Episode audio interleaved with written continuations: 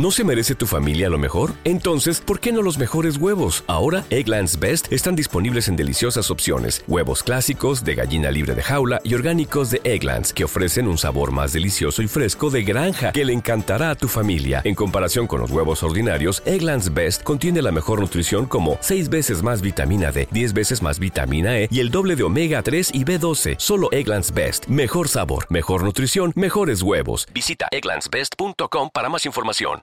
She's been convicted.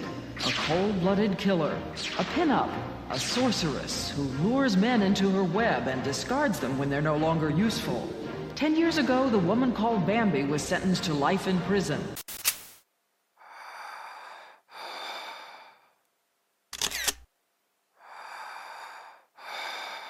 Si eres nuevo en este canal, te cuento que subo videos casi todos los días en YouTube y en Facebook. Hablo de historias criminales, de asesinatos o de cualquier cosa que tenga algo interesante que contar. Utilizó su belleza para salir adelante, se convirtió en una conejita playboy, fue policía y como venganza por las injusticias que le hicieron pasar los oficiales, se vengó de ellos. Después, misteriosamente, fue encontrada culpable por cargo de homicidio del cual ella siempre juró ser inocente. A esta mujer la conocieron como la rubia asesina con cara de ángel. Lauri Bambi Benbenek sabía que era bella y había descubierto que podía utilizar su hermosura a su antojo. Ella nació un 15 de agosto del 58 en Milwaukee, esto en Estados Unidos.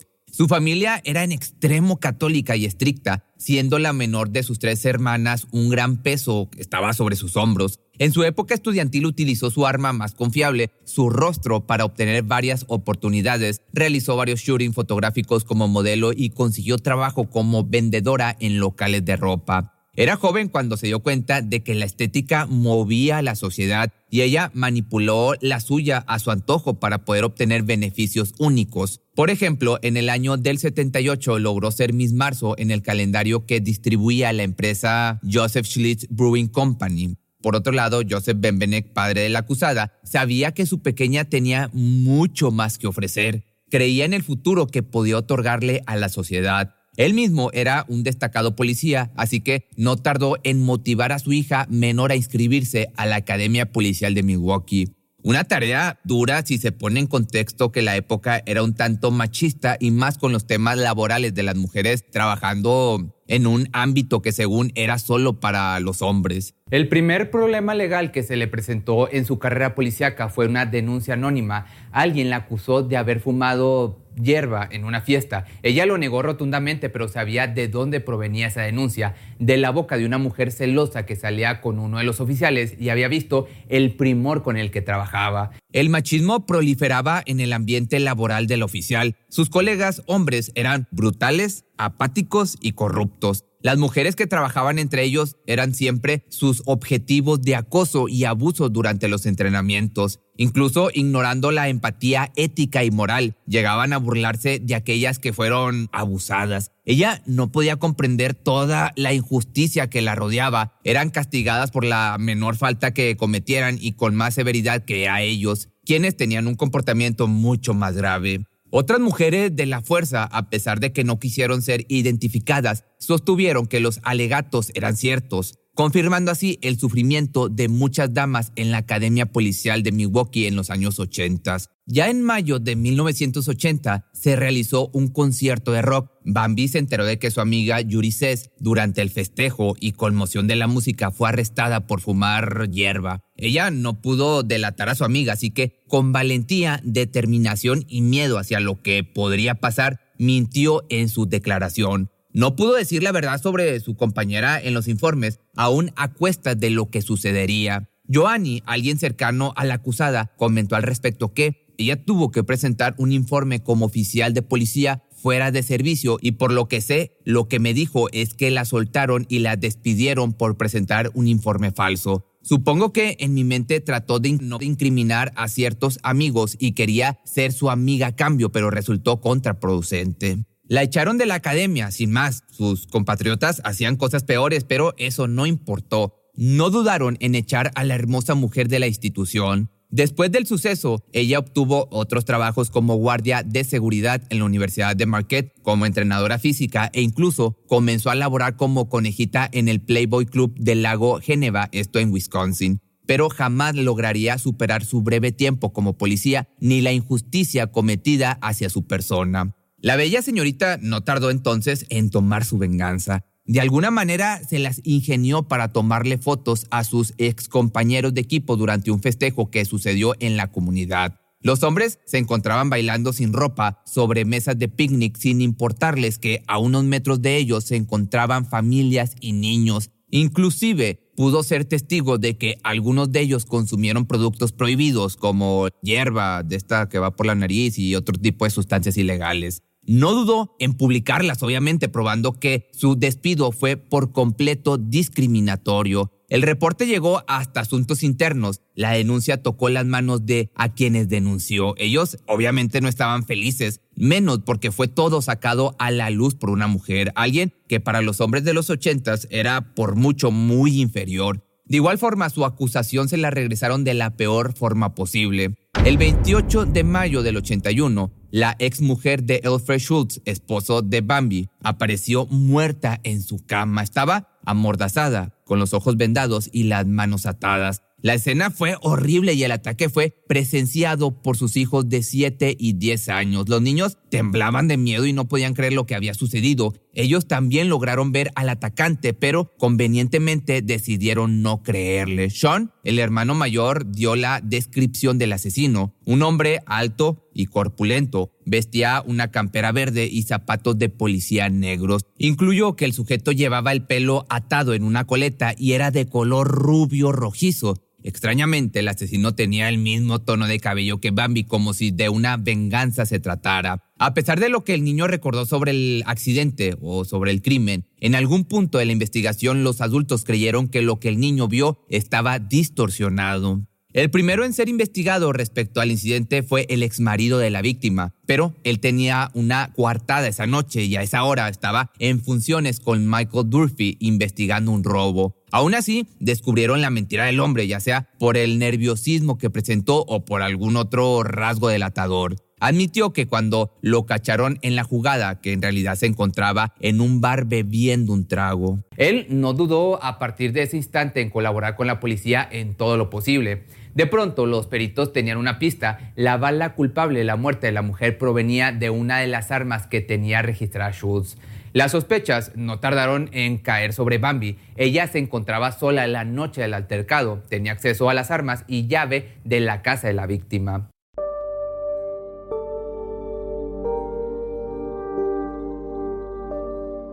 Así que el 24 de junio del 81, a pesar de la declaración del único testigo de la escena, ella fue arrestada. El juicio en su contra no tardó en llegar, ocurrió en el año del 82. Las manos le temblaban de solo pensar en lo ocurrido, no era tonta, sabía que la estaban culpando, así como estaba al tanto que habían invalidado la verdad que el niño dijo sobre el verdadero atacante. Los fiscales alzaron la voz como nunca y la pusieron como una mujer sin moral alguna, adicta al dinero y a una vida cara.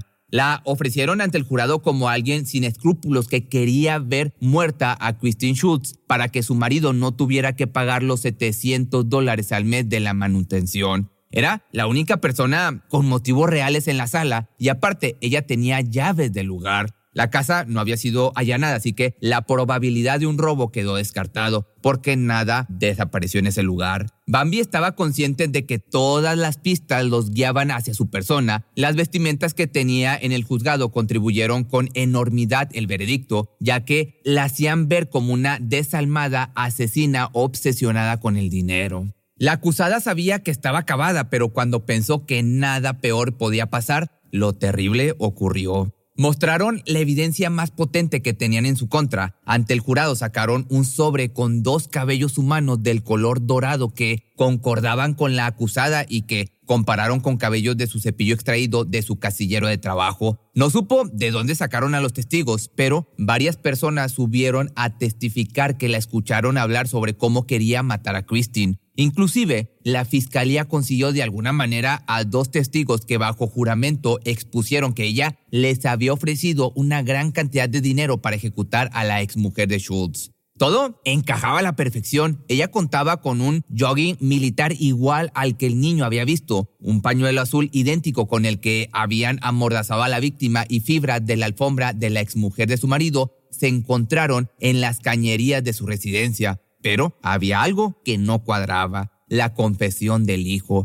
Él había visto a un hombre, no a una mujer. Pero claro, ellos arreglaron esa pequeñez, ese pequeño detalle enseguida.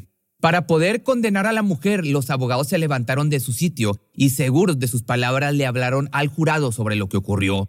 Esa noche, la acusada corrió los tres kilómetros y medio que la separaban de la casa de Christine, entró al hogar con la llave que poseía de la vivienda, luego subió para amordazar y atar a la mujer, después entró al cuarto de los chicos que vieron la figura ya descrita por el niño y puso las manos en la cara sobre el hijo mayor aterrorizándolo en el acto creando una alucinación donde creyó que el perpetrador era grande, corpulento y hombre. Después prosiguió a quitarle la vida a Christine y terminó huyendo. Los niños entraron en pánico y trataron de ayudar a su madre. Con todo esto, Bambi sabía que estaba siendo condenada públicamente por un delito que no cometió. También sabía que nadie creía en ella. En un inicio, su marido gritó su inocencia ciegamente. Después, frente a las personas, comentó que ella era culpable de todos los cargos. Pero ahorita te cuento el por qué. Ella acusó a su ex marido como culpable, que había contratado a un mercenario. Sabía que había sido Freddy Horenberg quien había trabajado con este personaje.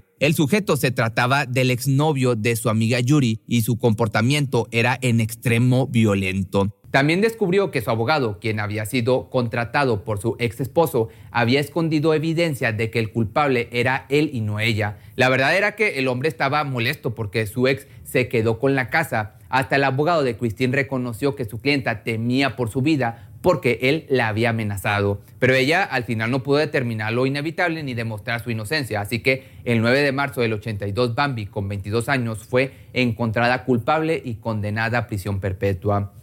La enviaron a la correccional de Wisconsin. Alfred Schultz, en cambio, obtuvo su inmunidad. Un año después, la pareja se divorció, ella estaba encerrada y él viviendo con una joven de 19 años en el estado de Florida. Se había encontrado su colágeno. Laurie se sentía impotente, sabía que el juicio había sido manipulado, aunque ya no creía que por su ex esposo. Más bien, detrás de todo estaba la acusación que realizó sobre la policía y también que era testigo de una investigación federal sobre corrupción. La verdad era muy sencilla de imaginar que era lo que en realidad había ocurrido. Ellos se estaban vengando, era una venganza sobre su venganza. Ante su situación no le quedó de otra forma más que acoplarse a lo que tenía, así que comenzó a estudiar en la Universidad de Wisconsin a distancia. Una de las mejores cosas que le sucedieron en prisión fue conocer a su próximo gran amor y con quien viviría una historia de amor llena de fugas y tragedias. Su nombre era Dominic Nick Guglietti, de 34 años, hermano de su compañera de celda.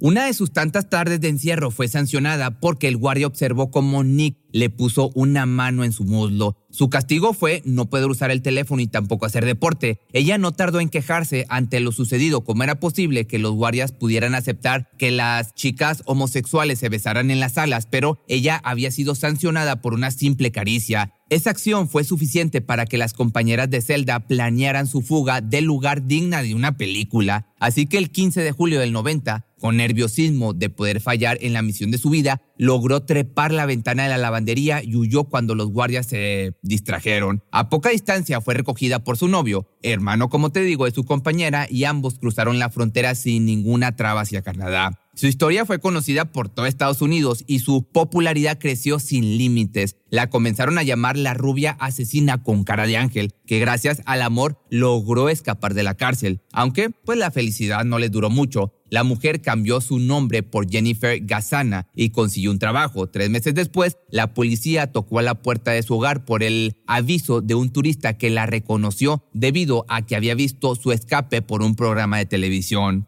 Los dos fueron arrestados Nick fue deportado a los Estados Unidos y sentenciado a un año de prisión. Ella pidió la ayuda al país de Canadá y solicitó el estatus de refugiada, pues sostuvo que todo su caso y arresto era una conspiración de la policía y el sistema judicial en su contra. Las autoridades canadienses, al oír su sinceridad, la ayudaron. Antes de regresarle a los Estados Unidos, consiguieron que la justicia norteamericana se comprometiese a revisar otra vez minuciosamente su caso, pero pues no tuvieron mucho éxito, aunque lo que sí lograron fue encontrar siete negligencias ocurridas durante la investigación del crimen de Christine. Bambi logró recuperar las esperanzas una vez más tenía la oportunidad de un nuevo juicio. El 22 de abril del año 91 regresó a su país y con cierta alegría volvió a ser juzgada por asesinato en segundo grado no premeditado. Hicieron que se declarara culpable y su sentencia fue de 20 años. Ella saltó de su asiento cuando los del jurado dictaminaron que el tiempo que pasó en el, en el, encierro era suficiente y le otorgaron su libertad. En el año del 96 se mudó a un departamento cerca de sus padres, como si la presencia le sirviera de motivación para seguir adelante con su vida. Ya en el año 2002 lamentablemente cayó de un primer piso. La gente especuló que intentó quitarse la vida. Su abogada lo negó, más bien había estado harta de estar constantemente vigilada. Entró en pánico y se aventó al vacío. Bambi siempre estuvo sostuviendo su inocencia. En el 2008 intentó apelar a un nuevo juicio para que se demostrara que ella nunca fue culpable, pero se lo negaron aún con toda la evidencia que había juntado. Por otra parte, nunca pudo probar su inocencia y su cuerpo pereció el 20 de noviembre del año 2010 a la edad de 52 años por una insuficiencia renal. Su abogada, Mary, hasta el día de hoy ha estado buscando demostrar que ella no era culpable. Pero déjame te cuento de algunas pruebas que Lauri Bambi logró juntar a su favor y que la fiscalía ignoró por completo. La primera, que encontraron ADN masculino en el cuerpo de la víctima, la evidencia de que indicaba que Christine habría sido sexualmente asaltada. La segunda, los testimonios de los dos hijos pequeños que aseguraban que quien mató a su madre era un hombre. La tercera, que Samuels, la médica que condujo la autopsia de Christine, determinó que los cabellos recolectados del cadáver pertenecían a la víctima, pero después esto fue revisado por Diane Hanson, una perita de un laboratorio criminal ubicado en Madison, Wisconsin, quien determinó que los cabellos eran los mismos hallados en el cepillo de Bambi. Samos peleó furiosa esa conclusión, pero fue ignorada, así que envió una carta al medio Toronto Star en el año del 91 y terminó sugiriendo que cualquier persona pudo poner el cabello que se mostró en el juicio entre las evidencias reconocidas o recogidas de la escena. La gente escuchó una verdad que la policía quería mantener oculta, en pocas palabras.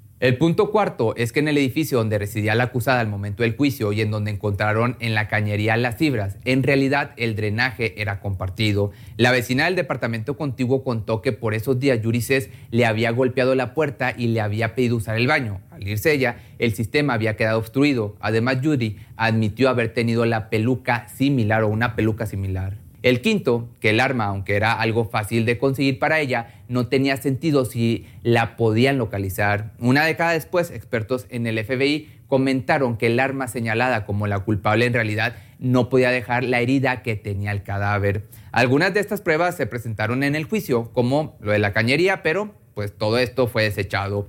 Otro simplemente ignorado. Siempre se tuvo la duda de su inocencia. Pero si te gustó este video, no olvides seguirme en mis redes sociales y sígueme en mi nuevo canal de YouTube que es Pepe Misterio Church, donde estoy subiendo unos videos un poquito más cortos de la misma temática.